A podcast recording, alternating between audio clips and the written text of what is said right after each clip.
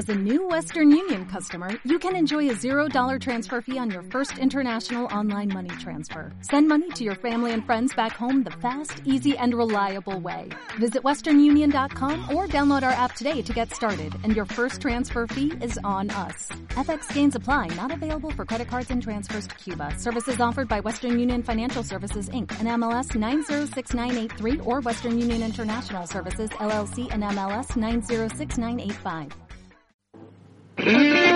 Radio Utopía 107.3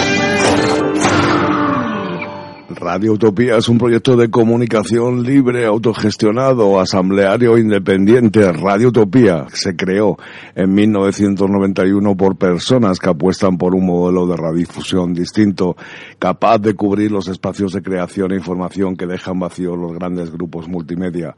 Radio Utopía no es una emisora de radio comercial ni pública en el sentido tradicional. Es una radio libre y cultural gestionada por una asociación sin ánimo de lucro, Radio Libre Norte, una asociación cultural compuesta por un universo heterogéneo de personas a las que la pasión por la radio les une cada una en calidad de socios y realizadores de cada programa. Radio Utopía se autofinancia desde 1991 con el trabajo y la aportación económica de sus socios y realizadores. Carece de publicidad en antena cada uno de los realizadores de este punto del dial desde nuestra esquina de información, reflexión, entretenimiento, estamos impulsando algo más parecido a una revolución sonora que a una moda pasajera alimentada por una serie de simples cambios en los formatos radiofónicos.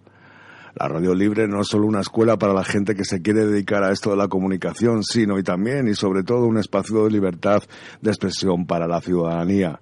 También es un reducto necesario de difusión cultural de primer orden en cuanto a que sus propuestas jamás están condicionadas por las audiencias, ni por el mercado, ni por nada parecido. Pero sobre todo la radio libre es un espacio riquísimo para conocer gente interesante e interesada por temas variopintos. Compañeros muy distintos entre sí con los que compartir la pasión por comunicar lo que nos apasiona. Personas que no hacemos gala de nuestras inquietudes, sino que las intentamos transmitir con la misma fuerza que las sentimos. Radio Utopía. radioutopía.es. Búscanos en Facebook y síguenos en Twitter en arroba rutopía.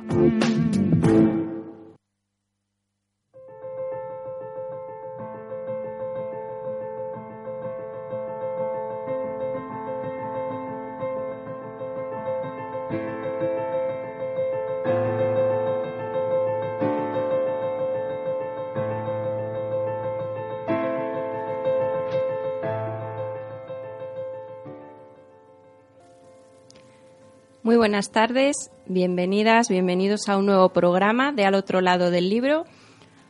Hoy, lunes 13 de febrero, que como ya sabréis es un día muy especial aquí en Radio Utopía y en todas las radios del mundo, y es que hoy se conmemora el Día Internacional de la Radio. La radio que sigue siendo a día de hoy el medio de comunicación más accesible. Es que más de la mitad de la población mundial, unos 3.900 millones de personas, siguen todavía sin acceso a Internet, mientras que la radio pues, es un medio de bajo costo, mucho más de fácil acceso para comunidades alejadas y para personas o colectivos más vulnerables. Así que la radio pues desempeña un papel muy importante y también importante y específico, pues, por ejemplo, en situaciones de emergencia o en operaciones de, socorro, ¿no? Esa comunicación imprescindible en esos momentos. Así que, bueno, pues es, hoy es un día de celebración, de conmemoración, una oportunidad para celebrar la radio y la manera en que contribuye en nuestras vidas y vamos a hacerlo con un capítulo más de este programa literario y con dos invitados con los que, pues como digo, conmemoraremos este día y, como no, pues hablaremos de literatura. Muy buenas tardes, Ana María Trillo y Luis Rosso. Muy buenas tardes. Buenas tardes. Ambos son escritores, como casi siempre en este programa, y han publicado sus primeras novelas hace relativamente poquito tiempo, así que vamos a, vamos a hablar de, de, muchas cosas, pero por supuesto pues vamos a desgranar también esas primeras novelas muy interesantes las dos y con muchas similitudes, aunque también algunas importantes diferencias. Os voy a contar un poquito de, de su biografía, primero, para quien no los conozca. Luis Rosso es extremeño, es un escritor extremeño, nacido en Moraleja, en la provincia de Cáceres. Es autor de la novela Aguacero, que publicaba este año Ediciones B, y es licenciado en Filología Hispánica por la Universidad de Salamanca, en Filología Inglesa por la Universidad Autónoma de Barcelona y tiene un máster de literatura española e hispanoamericana. Así que sabe un poquito de lo que habla, se nota, se nota cuando lees su obra. Es un apasionado de, la literatura, como se, como se puede ver. Se define como apasionado también de la historia, del cine y el deporte, sobre todo el boxeo, y actualmente trabaja como profesor de secundaria aquí en Madrid. Sobre su obra Aguacero, vamos ya de paso, creo que voy a decirlo todo seguido y así luego os dejo hablar a vosotros. Mm, vamos a leer, bueno, a comentar un poquito esa sinopsis o qué nos podemos encontrar en Aguacero. Es una novela negra que está ambientada en los años 50 y protagonizada por el inspector de la Policía de Madrid, Ernesto Trevejo, que se va a trasladar a un pequeño pueblo de la Sierra Madrileña, Las Angustias, para colaborar con la Guardia Civil en la investigación de una serie de crímenes que las autoridades de la dictadura franquista intentan silenciar. Tenemos un compañero, el ayudante eh, joven Guardia Civil Aparecido Gutiérrez, con quien el inspector Trevejo pues forma una pareja cervantina. Y en cuanto a Ana María Trillo, pasamos ya contigo, Ana, es madrileña, es periodista, ha sido editora, gestora cultural y, por supuesto, escritora. Es fundadora del grupo literario Generación Subway, ha participado en varias antologías, es una de las coordinadoras del Festival de Novela Negra y Policíaca de Madrid, Getafe Negro, por el que la tuvimos aquí hace unos meses presentando el programa de la última edición, así que ya es conocida de, Radio Utopía y de, este, y de este programa y eh, ha publicado el libro de relatos El faro de un sola y su más reciente obra, esta novela que, de la que hoy vamos a hablar, Amaneció de Nuevo Madrid. ¿Qué contamos de Amaneció de Nuevo Madrid? Bueno, pues que es una novela histórica, que es una forma de no olvidar hechos que sucedieron y otros que no, pero bien pudieron suceder, hechos nacidos en la mente y el corazón de su autora, pero que se alimentan del recuerdo colectivo, del recuerdo familiar, de la memoria que se niega a desaparecer. Está ambientada también en Madrid, en una Madrid que revive tras, tras la guerra, y en ella se narra la vida de Margarita, una niña que luchará por nacer como persona y ser libre a pesar de vivir en un tiempo en que las niñas y mujeres eran prácticamente invisibles. Margarita amanecerá tratando de buscar la respuesta a una pregunta. El alma de la ciudad puede repararse, pero ¿Puede repararse el alma humana? Las dos novelas ambientadas en, Madrid y además en una época bastante, bastante parecida, en la dictadura franquista, unos años después de la guerra, bueno, en tu caso, Luis, un poquito más. Eh, las dos ya con su etiqueta puesta. Aquí hablamos mucho de las etiquetas. A la de, la de Ana, yo, yo, yo he sido la primera, ¿no? Que, que las he un poco etiquetado. Novela histórica, en el caso de Luis, novela negra, pero novela negra que es también novela histórica. Y no sé, Ana, tu novela histórica sí es un poco de novela negra, si tiene un poco de novela negra o no. Sí, tiene, tiene de, novela negra. Básicamente porque, bueno, nos podemos. Eh, siempre cuando tú entras al mundo editorial, pues tienes que etiquetarte en realidad para que como que te ubiquen, ¿no? Para ver dónde, en qué, en ese gran mundo donde puedes encontrarte tú, ¿no? Y automáticamente al decir que la, la novela está ambientada en el año 1945, pues parece que es eh, automáticamente histórica, ¿no? Pero hay muchísimos otros aspectos que se podrían tener en cuenta. Yo creo que al final es un híbrido de diferentes géneros y no, no me gusta tampoco exactamente etiquetarla en una en concreto. Eh, a mí me han llegado a decir eso, pues eh, histórica o incluso novela negra. Pues sí, novela negra. ¿Por qué? Porque salen policías. Pues, pues vale, venga.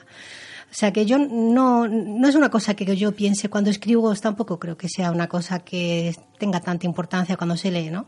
Hay policías, entonces también, ¿no? Porque mientras que en el caso de Aguacero sí la he leído ya, esta amaneció de nuevo en Madrid la tengo pendiente. Entonces, bueno, te voy a pedir que siempre, un poquito más. siempre digo lo mismo, es que la mía hay que echarle ganas, hay que cogerse unas buenas vacaciones de verano que son 600 páginas, ¿no? Y como te comentaba antes, yo el don de la brevedad no lo tengo y entonces, bueno, entiendo que hay gente que que se lo tome con calma, decir, esta hay que cogerla despacito y, y echarle, echarle ganas porque es un poquito extensa, ¿no? Pero bueno, sí, es una novela que en un principio empieza, podríamos decir que de manera bastante costumbrista, ¿no? Eh, no para mí, tengo que admitir que, que me hayan dicho que, que, les recuerda un poco la intención de, de parecerme o hacer un poco homenaje a Galdós, para mí es un, un, halago importantísimo y a mí me hace muchísima ilusión porque precisamente el Madrid de Galdós es un, una cosa que me apasiona, ¿no? Pero sí, al final te pones a escribir, tú no sabes muy bien dónde te van a llevar los caminos y al final, pues yo creo que, como se suele decir, la cabra tira al monte y al final, pues sí, tiene que salir algún policía, tiene que hacerse eso, ir oscureciéndose más de lo que porque bueno, empieza como gris, ¿no? El Madrid gris de los años 40, la posguerra, y al final acaba así, acaba negra. es que tú lees mucha novela negra, además, también, ¿no? Mm. Solamente por el festival que coordinas. claro, ya aunque solo sea por deformación profesional, efectivamente acabo bastante influenciada por lo que por lo que leo y por aunque bueno, yo tengo mis mis gustos literarios que son amplísimos, pero la novela negra pues es muy muy importante, está muy presente en mi vida que que Sí. Es, es imposible que, que, no me influya. Y en tu caso, Luis, ah, ¿tenías claro que era novela negra o cuando te la leyeron te dijeron esto? yo no tenía claro nada. Yo, o sea, sí que tenía claro, o sea, yo empecé la documentación, tenía claro que iba a escribir algo, pero claro, llevo queriendo escribir algo desde que tenía 18 años o 17 y bueno, ya con 25 años me puse en serio y digo, mira, voy a hacer algo Ah, lo primero que se me ocurrió era ah, que fuera una novela ambientada en los años del franquismo, no tenía muy claro la, década.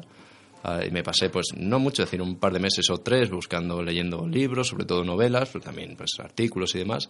yo había hecho un máster de literatura, entonces, pues, el tema de la investigación literaria o histórica lo tenía ya un poco, decir, sabía cómo manejarme los archivos, este tipo de cosas, es decir, cómo buscar un detalle muy concreto, lo sabía hacer. Y ya digo, me pasé dos o tres meses, no mucho más, Uh, investigando y, y, ahí, digamos, un poco mientras investigaba, di con la clave de. Se me ocurrió, pues, bueno, en lugar de hacer una novela de cualquier otro tipo, pues hacer una novela negra, uh, negrísima, es decir, eh, siguiendo un poco todos los, uh, los, los, rasgos característicos de, del género. Y, y, ya digo, pero tampoco, es decir, una vez que empecé a escribir, el, eh, seguía documentándome al mismo ritmo que escribía y tampoco tenía una historia muy... Tenía la historia más o menos... Uh, sabía dónde quería llegar, pero no tenía la historia cerrada, entonces... En mi caso sí que es una novela negra, así lo hice con toda la intención de que fuera una novela, novela negra, uh, pero ya digo, uh, era, no tenía muy claro tampoco, decir, quitando eso, que fuera en los años del franquismo, que fuera novela negra, el resto mm. prácticamente lo fui decidiendo un poco al, pues, al ritmo que, que iba escribiendo. Sí, eh, porque claro, dices a los 25 años, es que Luis es muy joven, es del 88 y ha, escrito una, una primera novela. Bueno, claro, siempre depende de con quién nos comparemos, ¿no? ya, ya, me veo con, yo soy profesor y me veo ya con mis alumnos que han nacido a lo mejor en el año 2004 o 2005, ¿tal? Y claro, yo se me viene un poco el mundo encima, digo, el 2005, madre mía, ¿qué, ¿cómo puede haber alguien nacido en el año 2005 y yo dándole clase en primero o segundo de la ESO? Es, es un poco una cura de humildad para cuando te llaman joven, digo, no, jóvenes son ellos. Yo, yo soy joven, pero bueno, claro, ya de... La verdad que he visto así, pero bueno, una novela muy, muy consolidada, la verdad es que parece, eh, parece de un, de un autor que que ha, que ha, escrito mucho, porque al final vamos evolucionando con, conforme escribimos y la verdad es que, eh, y lo digo, quien, los oyentes saben que yo siempre soy sincera con, con estas cuestiones y, y, es, una, es una novela que parece, parece muy madura, no parece una, una obra primeriza. Entonces, bueno, pues la verdad es que se nota que, que has tenido siempre ese gusanillo y que aunque no has publicado, has escrito. Eso sí, sí se nota. Y, y, en la cuestión de la documentación, bueno, te iba a preguntar, porque has dicho antes que llevabas, antes fuera de, fuera de las ondas, que llevabas poquito tiempo en Madrid, sin embargo elegiste Madrid y la documentación está, está muy detallada también, ¿no? Te, Ah. te metiste a fondo. Sí, justamente es que coincidió. Yo empecé la novela un poquito antes de venirme a, a trabajar aquí y a vivir a Madrid. ah, y justo coincidió, es decir, el momento en que estaba decidiendo un poco dónde ambienta- eh, en qué lugar exacto ambientar la novela, coincidió justo en, que llegué aquí a Madrid y dije, bueno, pues esto me venía perfecto. Aquí toca. Ah, exactamente, es decir, porque la novela también es un poco, es como un viaje, es un, un- la contraposición de, do- de dos mundos, el mundo rural, ah, que es donde ocurren los asesinatos y, y donde va el inspector justamente es desde, desde Madrid, desde el centro de Madrid a, a investigar. Y era un poco la contraposición de los dos mundos que también tenía que ver un poco de cómo me sentía yo y cómo me sigo sintiendo, la verdad, todavía a día de, a día de hoy, de, de eso. Es decir, eh, yo vengo del mundo completamente rural, vengo de, de un, un pueblecito muy pequeño y demás. Ah, he estudiado fuera, he estado estudiando en Barcelona, en Salamanca, pero digamos, yo eh, he nacido y me he criado hasta los 18 años en un pueblo pequeño. Entonces, claro, para mí la gran ciudad siempre sigue siendo un poco el- ese terreno desconocido y, y me hacía eh, y intenta- lo que he intentado es un poco eso, es decir, eh, decidí que fuera Madrid precisamente eso porque me permitía ah, a- al contraponer la realidad del centro de Madrid, de la ciudad, con un pequeño pueblo de la sierra, que era un poco la idea también de- central de la novela. Sí, porque hay que decir que aunque la introducción y ciertas partes de la trama se desarrollen en, en la capital, gran parte eh, se ubica en, en el entorno rural. Sea, que es una novela casi casi más rural, ¿no? Aunque Mm. tenga ese... Claro, es que, es, eh, es ya- Madrid, pero bueno, es la sierra Es la que, mayoría. eh, sí, siempre comento que es la idea un poco de cuando yo me puse a, a investigar y, y demás. ah, era un poco la. Realmente tenías, tenía un poco la sensación de que ah, la diferencia, si hoy en día ya hay muchísima diferencia de, de lo que es el centro de Madrid a, a un pequeño pueblo que podamos encontrar en, en la provincia de Madrid o en Segovia o en Ávila o, o en, o en Castilla-La Mancha, donde sea. Ah, realmente es que es un poco también lo que decía Sergio del Molino en su ensayo este de la España vacía, que realmente sales de Madrid y en menos de una hora puedes estar prácticamente en un, eh, en un desierto o en un pequeño pueblo perdido en mitad de la nada. Y era un poco esa idea, eh, ya digo, yo no había leído todavía Sergio del Molino, no podía haberlo leído, no había salido su, su ensayo antes de, de la publicación de mi obra, pero digamos era un poco, ya digo, coincidimos en ese sentido en la misma idea, es decir, eh, la gran ciudad, cómo de la gran ciudad se puede pasar, y sobre todo en la época del franquismo, muchísimo más, cuando no había periódicos, no había internet, no había wifi, es decir, no había móviles, del centro de, prácticamente el centro de España y uno de los centros del mundo, aunque España estaba muy atrasada en esa época, pero uno de los centros, que era Madrid, conectado con el, con el mundo, dentro de los límites de- del franquismo, pero conectado con periódicos, eh, con radio, con la televisión vendría un poquito después, y a menos de una hora de, de coche te ibas a la sierra y estabas como en, otro mundo prácticamente, en, la Edad Media, a, a- todos los efectos, porque llegaban los periódicos con atraso, la única comunicación era la radio, cuando llegaba, eh, ya digo, era un poco, y me, me hacía mucho, o sea, me interesaba mucho contraponer esos dos mundos. La radio, ahí lo has dicho.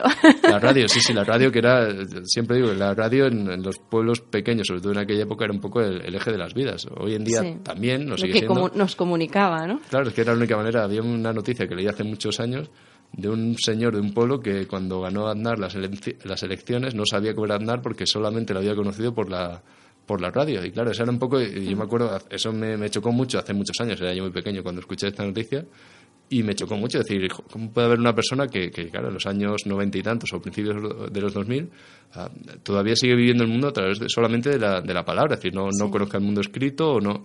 Y claro, pues yo me voy a los años 50, que es donde está mi novela, y claro, yo me, me pongo la piel un poco de mi abuelo, de mi bisabuelo y demás.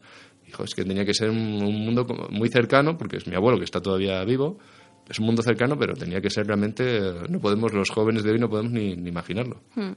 Bueno, tú has hecho un intento, ¿no? He hecho un intento que creo Sí. que, según me dicen, ha salido bastante Sí. aceptable, pero bueno, ha sido un intento, ya digo, ah, me ha costado, porque no soy de esa época y he tenido que hacerlo todo a través de, de documentación Sí. y mucha imaginación también. Sí, sí, sí.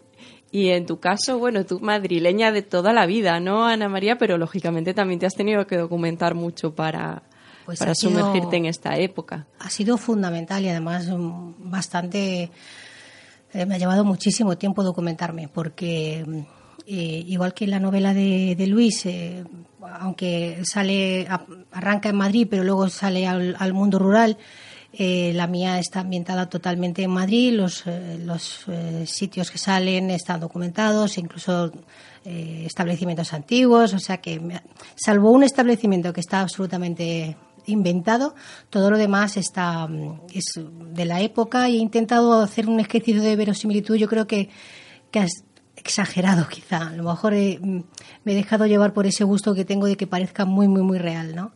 Hasta el punto de que bueno, a mí me han preguntado que si Margarita es abuela mía, y digo, pues ojalá hubiera sido mi abuela, pero no, no es mi abuela, es un personaje absolutamente inventado pero precisamente por eso, porque me gusta jugar con, con que pueda parecer absolutamente cierto todo lo que estoy contando, ¿no?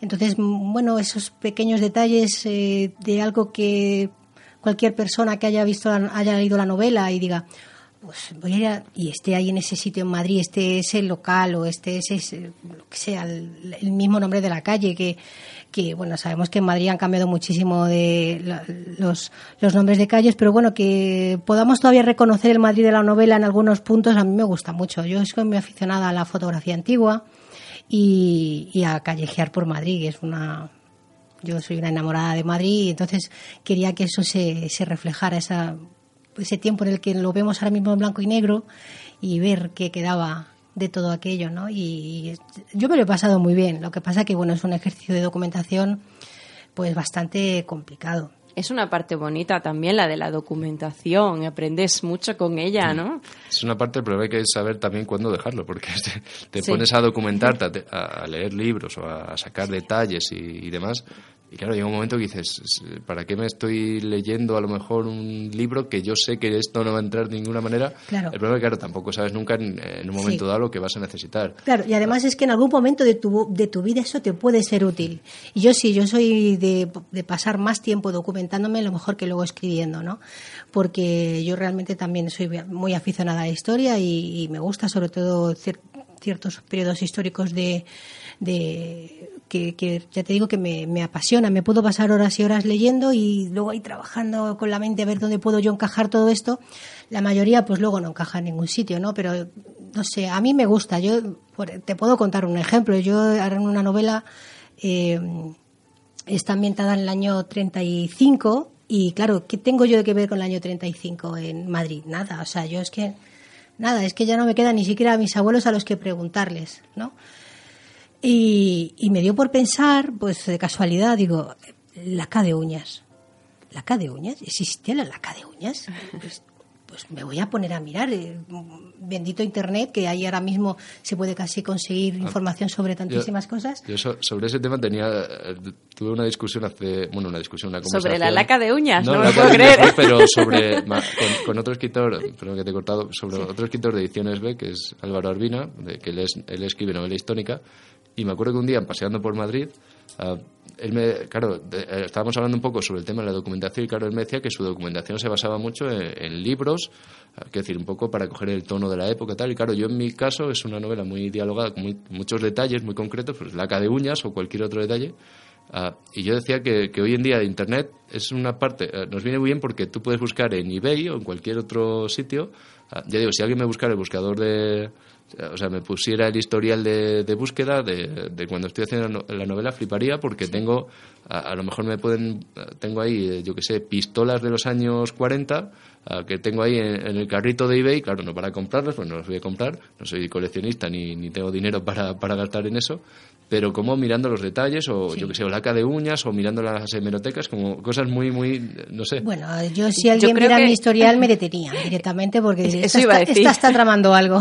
Yo creo que los escritores tenemos que volver un poco loco a Google, ¿no? Porque pues le tenemos que tener un poco despistado. ¿Tú te imaginas si, si se rastrearan las búsquedas y ve que tú has estado mirando sobre veneno, sobre armas, sobre Sí, esta sí. mujer? Tienen que pensar que somos todos de psicópata Y para además de arriba, las madrugada, o sea, y encima de madrugada, esta mujer a las 2 de la mañana que estará tramando, que está aquí hablando de pistolas y de... Bueno, yo creo que, que sí, hay demasiada información, es verdad, pero a, El- a mí el me resulta es que muy útil. También hay que saber mucho buscarla, quiero decir, eh, Sí. eh, que también es un ejercicio, quiero decir, a buscar estos pequeños detalles, porque al final ah, un, un hecho histórico importante es, es, eh, es muy fácil de, de buscar información, o sobre un edificio a lo mejor muy Claro. conocido es, es sencillísimo buscar información. Pero claro, el problema muchas veces es el día a día, los pequeños detalles, las marcas comerciales, la forma de hablar, etcétera. Y ahí es donde viene un poco el ejercicio del, eh, o bien en, en caso de Internet saber buscarlo, o saber buscarlo en los libros, o eh, quiero decir, buscarlo, pero sobre todo saber verlo. Es decir, yo, por ejemplo, uso mucho también las novelas y películas de la época, Sí. ah, detalles que, que a lo mejor aparece una no- en una novela, un pequeño detalle, un objeto que se usa, que, se usa, que- que pasa de pasada. Y claro, yo si estoy documentándome, tengo eso que sacarlo, ponerlo en una libreta o almacenarlo. Pues digo que es un ejercicio que en realidad es bastante. eh, es muy puñetero y muy cansino. Pero hay que hacerlo. A si se quiere un poco que haya verosimilitud. en Sí, a mí me resulta entretenido, la verdad. Puedo, ya te digo, puedo llegar a ser hasta exagerada ¿no? con, con ese asunto, pero sí, es, eh, es importante. Yo creo que es un compromiso que tiene el escritor con, con sus lectores, ¿no?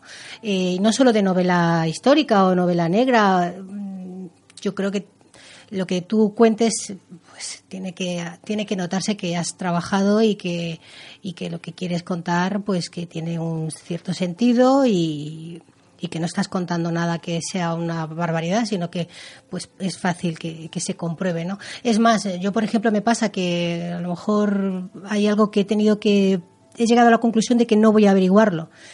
Y entonces ya dices, licencia literaria. Te tomas tú la licencia literaria y aún así te queda eso de, es que no he podido saber dónde estaba esto o cómo funcionaba. Pues, pero bueno, intento, no sé, quizá lo- soy yo la que me creo ese, yo- ese compromiso con, con la gente que me lee, pero, pero me gusta. Me gusta que me digan, oye, es verdad que tal cine. Sí, sí, eso está documentado, eso es así. Sí, es, es un gustazo, ¿no? Cuando después de todo el trabajo puedes decir, sí, la tengo la seguridad. Bueno, está claro que cuanto más profundices, más, más base vas a tener después para, para escribir y más seguro te vas a sentir.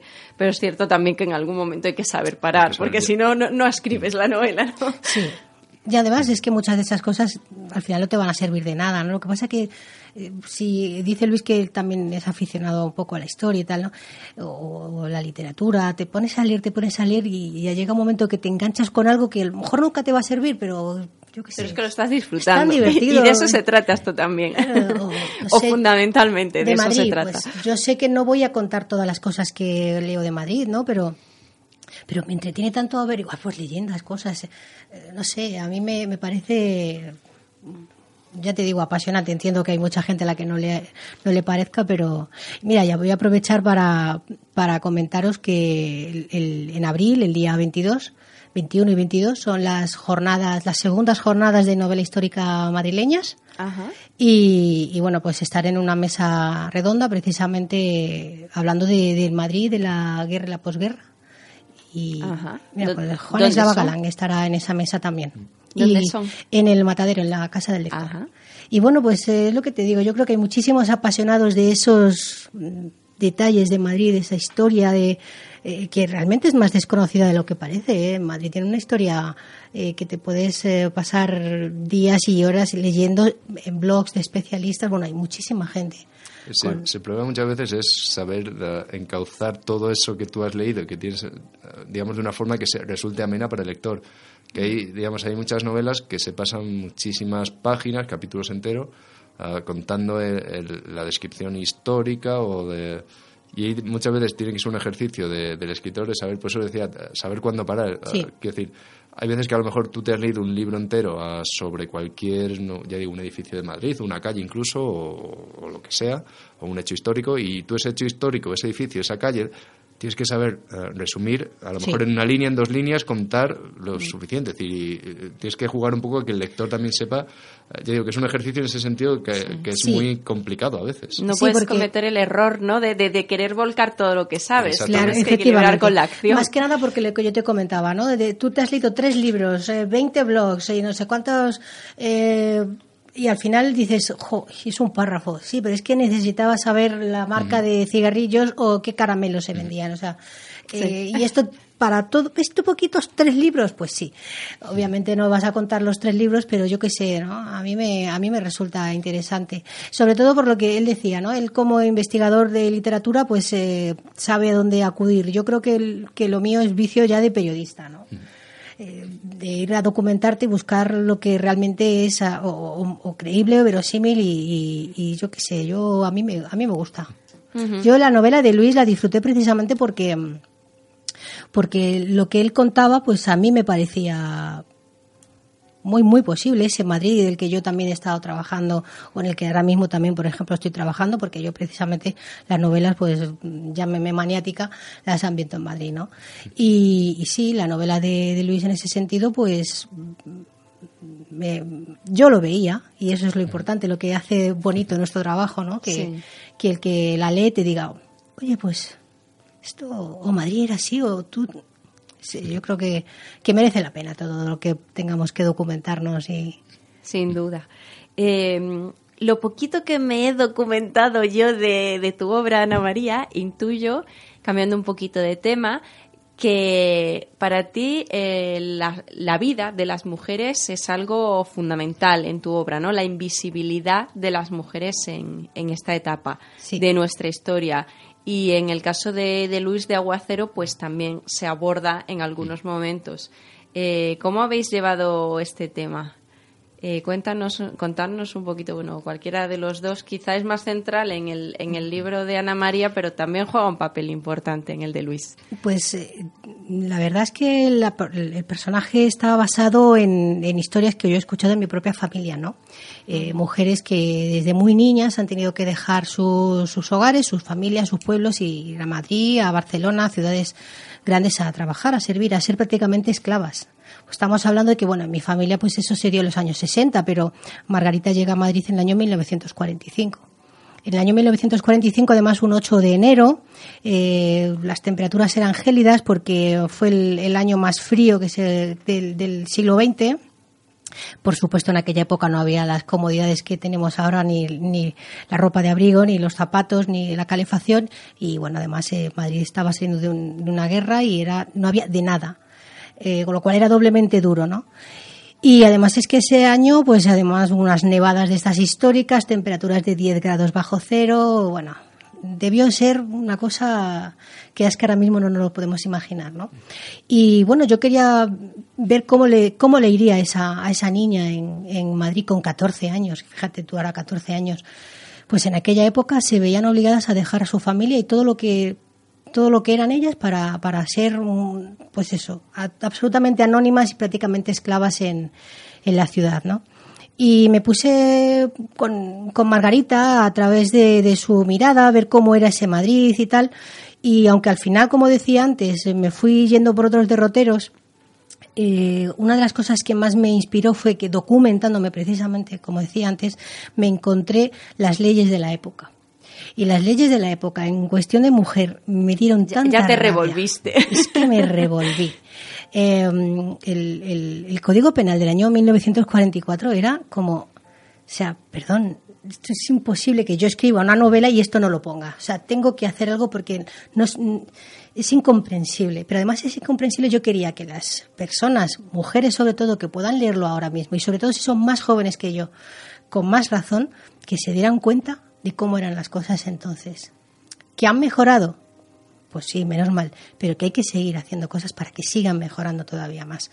Es que una mujer en aquella época no era nada. No es que dice, mm, yo recuerdo a mí cuando mi madre era joven no podía tener una cartilla del banco si no era con, con mi marido o, con, o con su, con su marido o con su padre, quiero decir. Entonces, y eso dices, bueno, era meramente anecdótico, luego ya cambió. Pero, ¿y antes, en los años 40? O sea, era como un animal, le pertenecía a su marido. Pero no tenía nada. Su marido incluso podía disponer de, de, de matarla y, y no pasaba nada. Y yo eso es lo que quería. Denunciar Que- que de alguna denunciarlo forma. de alguna manera. y- ¿Cómo y podía ser así, no? Ahí, ahí, por ejemplo, yo, yo en mi novela he puesto un par de personajes femeninos bastante fuertes en cuanto a la personalidad. Hay sobre todo uno que puse, que es una profesora muy liberal en todos los sentidos de, de la vida, muy, muy fuerte, muy individual. Ah, y precisamente había, ha habido lectores de, de más edad que me decían, claro, es que ah, estoy hablando de lectores a lo mejor de, de 70 años o, o por allá, y lo digo porque ha habido ya un par de ellos, que me comentaban, dice, claro, es que este personaje me saca mucho de la novela porque no puedo, eh, es decir, no había mujeres así en la época, o claro, precisamente ese es un problema que tenemos cuando, si queremos escribir una novela ambientada en según qué épocas, que realmente para buscar personajes femeninos que, que sean fuertes tienes que irte un poco a la excepción, es decir, siempre las ha habido, quiero decir, siempre había, pues a lo mejor una una mujer que fuera periodista, que una mujer que, que estuviera en un cargo de poder, siempre los ha, la habido, es decir, mujeres fuertes, pero siempre es un problema a la hora de, dices, eh, si quieres un poco seguir la verosimilitud, te encuentras con que realmente era un mundo de hombres, controlado por hombres, y tienes ahí, es un problema muy grave, decir, porque claro, si yo, por ejemplo, en mi novela, que es, es una novela policíaca, pues claro, los policías, guardias civiles, eh, comisarios, es decir, gente que tenga un poco de poder, empresarios, etcétera, en el, digamos, haber puesto ahí una mujer hubiera sido un ejercicio, ya digo, que hubiera roto completamente la verosimilitud y siempre te queda un poco el... el, el te, te, reconcome un poco por dentro decir, es, es, que no puedo... Decir, tienes que poner personajes mujeres para que para no romper la verosimilitud tienes que poner los personajes mujeres uh, exclusivamente en ciertos sitios o romperte un poco, como he hecho yo, con ya digo, un uh -huh. personaje un poco más uh, distinto, una personalidad más marcada, encima en un pueblo. Es decir, eh, tienes que salirte un poco por buscarte la, la manera de ya digo, sí, sí, Es, una, es una cuestión muy, muy complicada esa de, de afrontar el tema. Además, siempre te encuentras a alguien, como dices, de, que te dice, así una mujer no le hablaba a su marido en aquella época, ¿eh? Claro. Sí. Entonces, claro, dices, claro, tú estás acostumbrada a cómo es el, el siglo XXI, ¿no? Y es, es, muy complicado. Y además se pierde muchas ocasiones, como dice Luis, de, de dónde situar a un, un, buen personaje femenino, ¿no? Porque además mm. todas esas mujeres que, que hablamos que pueden estar en una eh, determinada situación privilegiada o de cierto poder, eh, seguían, seguían bajo las mismas leyes que las más, las más eh, pobres, porque sí. Eh, todas ellas, eh, tuvieran el estatus social que tuvieran, pertenecían a sus maridos por el, los, el Código Civil y el que era del siglo XIX y el, y el Código Penal, ¿no? De manera que una mujer, por ejemplo, en el momento en el que se casaba, no disponía de, nada. Su riqueza, por mucha que, fuera y que heredara, al final le pertenecía a su marido. Y, bueno, pues en cualquier momento él podía disponer absolutamente de ello y además pues eh, un marido estaba perfectamente bien visto que tuviera más de una mujer ¿Qué, qué, importaba aquello eh, y sin embargo una mujer pues obviamente no podía mirar a otro a otro hombre no y esto pues eh, parece que, que, no pero hasta se daban casos en los que las mismas mujeres eh, de cierto de cierta clase social eh, presumían de lo guapas que eran las amantes de sus maridos es decir cuanta más guapa fueran las amantes de tus maridos es que tu marido era más importante o sea mmm, increíble, o sea, sí. lo ves desde el punto de vista ahora mismo y claro, dices esto como no voy a poner una novela, esto es de novela, ¿no? Y es que es verdad, pasó, pasaba. Sí, hay que reflejarlo, recordar la historia, pero además es que si, si como, habla, como venimos hablando queremos claro. darle verosimilitud, esa parte hay que contarla. Claro. Luego se daba caso contrario, que también es bastante... Eh, los hombres, los caballeros de cierto dinero, no querían casarse con las chicas, las jóvenes, que por muy buena familia que tuvieran, que fueran excesivamente guapas también sí. era cierto. Porque si eran excesivamente guapas, a lo mejor tenían la tentación de. Para guapas ya las amantes. Entonces, ¿no? las guapas para amantes, sí. Las otras, pues más valía el tema del que no económico y que, bueno, si eran feas tampoco pasaba nada. Eh, pues es una pena, pero eso es España y eso era España. Bueno, no hace ser, tanto, ¿no? Hay que ser optimista, y digo, porque yo tengo alumnos y sobre todo alumnas muy jóvenes que cuando leemos en clase a lo mejor algún texto, de, no de esta época, sino incluso de esta época o anteriores o o incluso textos actuales de, de otros países, eh, me refiero a noticias y demás, uh, me, uh, tengo las expresiones la cara que ponen las, las chicas jóvenes cuando leen algo de esto de la mujer solamente podía está hecha para satisfacer al marido, casarse, tener hijos y demás, uh, arrugan el hocico, es decir, poner una cara que, que no, es decir, y ya digo, eso es, un, es muy bueno, claro, yo se lo, se lo explico y digo, bueno, hay que entender el texto, decir, no, no, no, pero ¿cómo? O sea, este escritor que ha escrito esto es un machista, tal, y ya digo, es una cosa positiva, hay que explicar, sí. bueno, hay que meter el, el texto en su, en su, contexto y demás, pero está muy bien, ya digo, el, el gesto que ponen ya de, sí. de una forma uh, natural está muy bien, porque eso te indica que hasta qué punto han cambiado las cosas. Es decir, yo creo que la educación, en este caso tú como profesor lo, lo sabes, la, la, educación es fundamental, ¿no? Y a través de la literatura pues se puede mostrar muchísimas cosas para que los alumnos vean exactamente cómo han evolucionado las cosas y cómo deben de seguir evolucionando, ¿no? Yo lo que sí que noto mucho y, y en ese caso es un ejemplo pero claro, en un, en un adolescente pues eso es totalmente aceptable, obviamente. Pero mm, lo que sí que noto mucho es eh, que tiende la gente a juzgar lo que has escrito sobre los años 40, los años 50, según la perspectiva de, de nuestra época, ¿no? Y, pues mm, un caballero que actuaba de la manera que actuaban los caballeros en aquella época, automáticamente te dicen, es que ese personaje es muy malo. Hmm. No, hombre, no lo he hecho malo.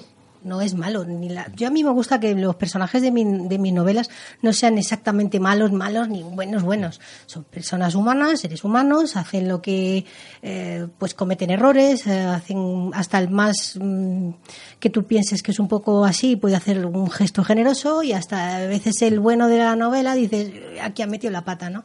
¿Por qué? Pues porque me gusta eso, que sean humanos y creíbles, ¿no? Todos cometemos errores. Sí, yo creo que eso cuando, en ¿no? general gusta más, ¿no? Lo del malo malísimo y el bueno buenísimo ya Entonces, está un poco... yo, claro, por la novela precisamente hay bastantes eh, personas de cierta edad que la han leído, ¿no? Y muchas lo tienden a juzgar por, por los tiempos que vivimos ahora, ¿no?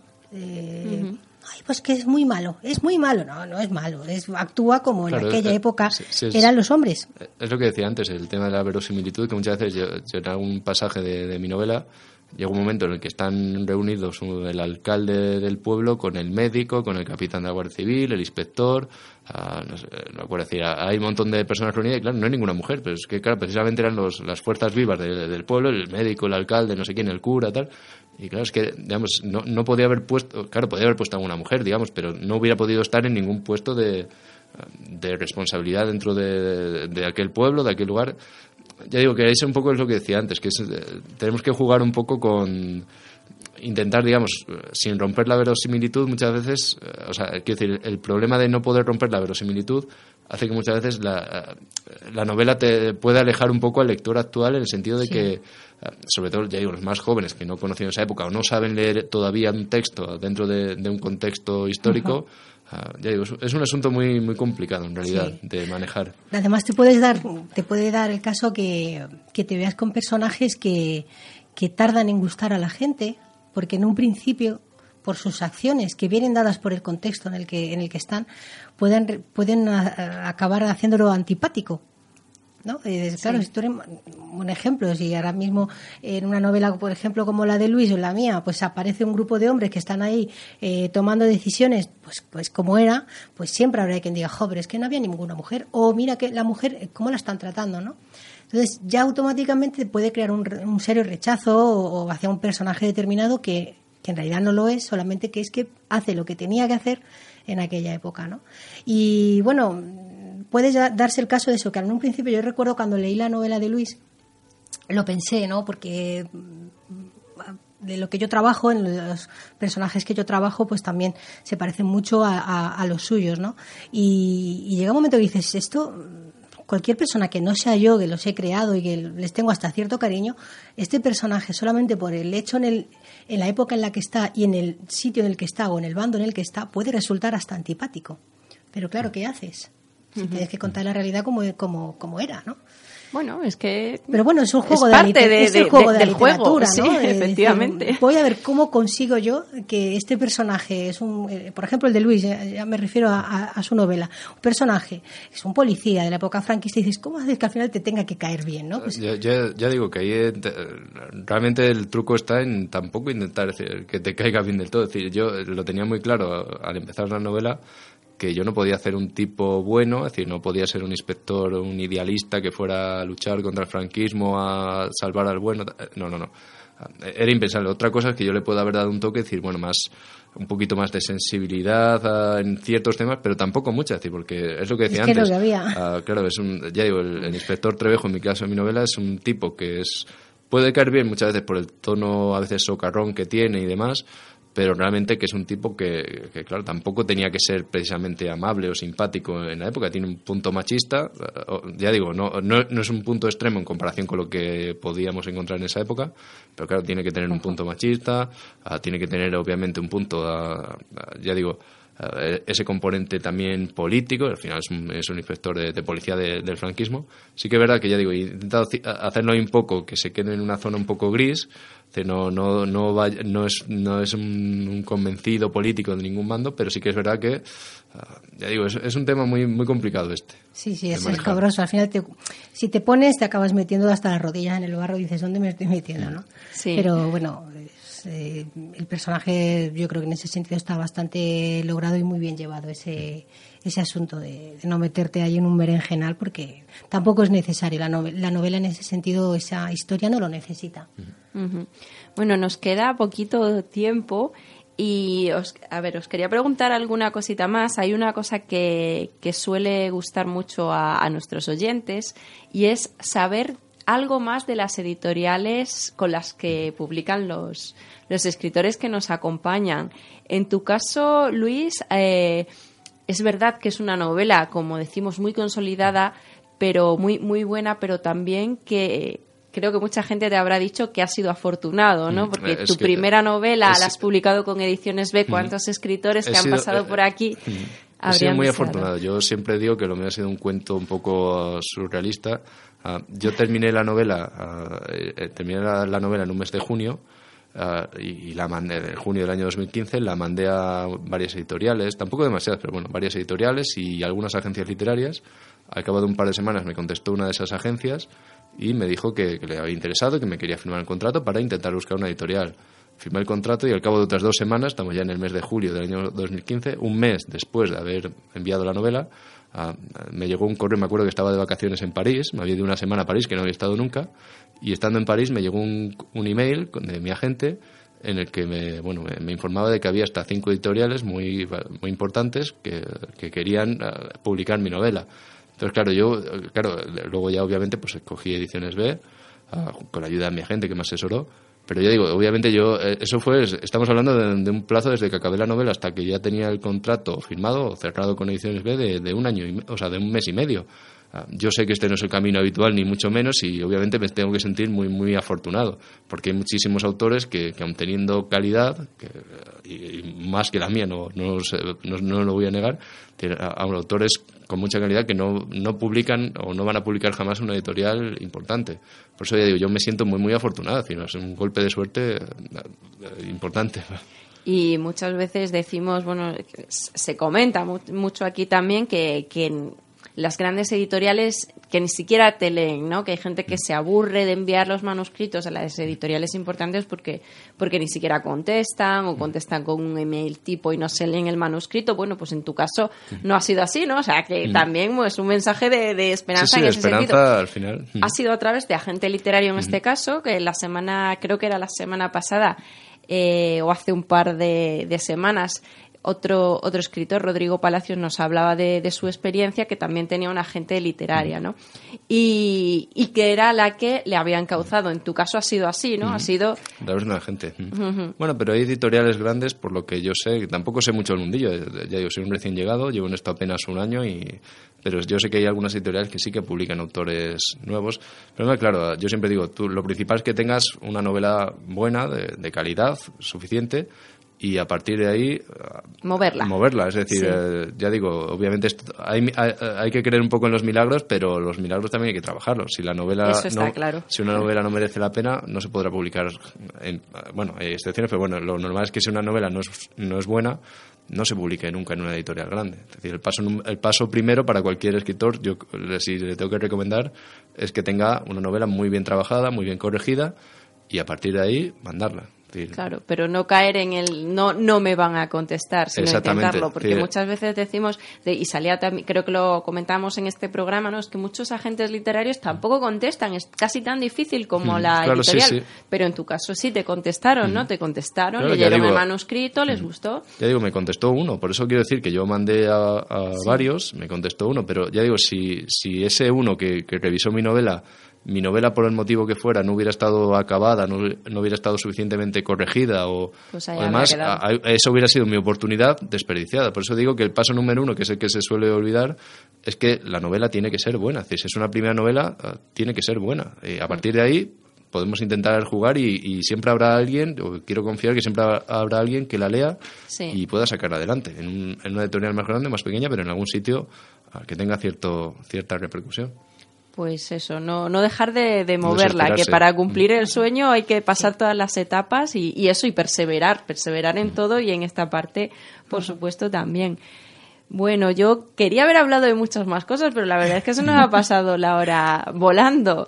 Eh, me queda que me recomendéis un libro, que nos recomendéis a, a nuestros oyentes un libro, que es algo que, que siempre pido, o bien el que estáis leyendo actualmente, o alguno que en en los últimos tiempos os haya calado especialmente. Yo me lo estoy pensando mientras lo contesta Vale. Luis. Ah. Yo me estoy enrollando para daros un poco de Bueno. tiempo a pensar. Bueno, yo, yo recomendaría, eh, te voy a decir dos. Uno, el último que he leído que me ha gustado mucho, ya lo he comentado, el ensayo de, Sergio del Molino, de La España Vacía, Sí. que me ha gustado mucho.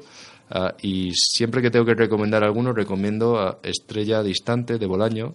Bolaño, que es un autor que gusta a muchos y a otros no tanto, yo me, me sitúo en el medio. Hay novelas de Bolaño que a mí no me acaban de convencer mucho y me aburren un poco en ciertas partes, la verdad, no lo voy a, negar. Pero esta en concreto, Estrella, Estrella Distante, yo creo que es una, una obra maestra, es muy, muy, muy breve, lo digo para aquellos, lecto- aquellos oyentes que, que tengan dudas de, de ponerse a leer a Bolaño, porque suelen ser tochos muy, muy grandes. Esta es una obra muy breve, de ciento y pico páginas, o se lee en un día, un par de días, y yo creo que es una de las grandes obras maestras de, de las últimas décadas, así lo digo. Hmm, Pues apuntada queda. Pues mira, yo voy a recomendar dos libros. y eh, uno de ellos es La condición animal, de Valeria Correa.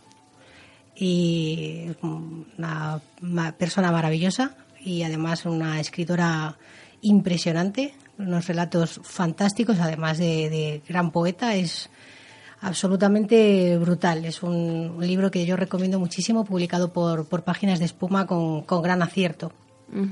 Y el otro libro que voy a recomendar lo leí hace poco y aunque tiene ya tiempo, pero bueno, es de esas veces que vas dejando los librillos ahí, al final tardas años en cogerlo, pero, pero al final te llega mucho y, y ese Cielo abajo de Fernando Marías. Ajá. Es una novela juvenil, premiada como novela juvenil, pero la leí hace muy poquito precisamente por, por, por amistad y con, con Fernando y porque se lo, lo tenía ahí pendiente y no me arrepiento en absoluto. Es una verdadera maravilla, me encantó Te caló. mucho. Pues ya tenemos aquí unas cuantas lecturas más. Relatos por, una por un lado y por otro novela juvenil. pero Ensayo y totalmente de todo, recomendable de para, todo. para todos los lectores, sí. Muchas gracias a, a los dos por compartir este ratito. Esperamos que, que lo hayáis pasado bien. Muchísimos éxitos en vuestras trayectorias literarias, bueno, y en todo. Y, nada, pues que esperamos que lo hayáis pasado bien también vosotros, oyentes, en este día de la radio. Y nada, nos vemos el próximo lunes en el próximo capítulo.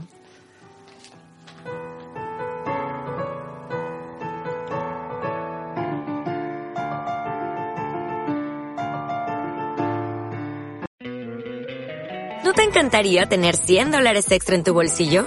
Haz que un experto bilingüe de TurboTax declare tus impuestos para el 31 de marzo y obtén 100 dólares de vuelta al instante. Porque no importa cuáles hayan sido tus logros del año pasado, TurboTax hace que cuenten. Obtén 100 dólares de vuelta y tus impuestos con 100% de precisión. Solo con Intuit TurboTax. Debes declarar para el 31 de marzo. Crédito solo aplicable al costo de la presentación federal con TurboTax Full Service. Oferta sujeta a cambios o cancelación en cualquier momento.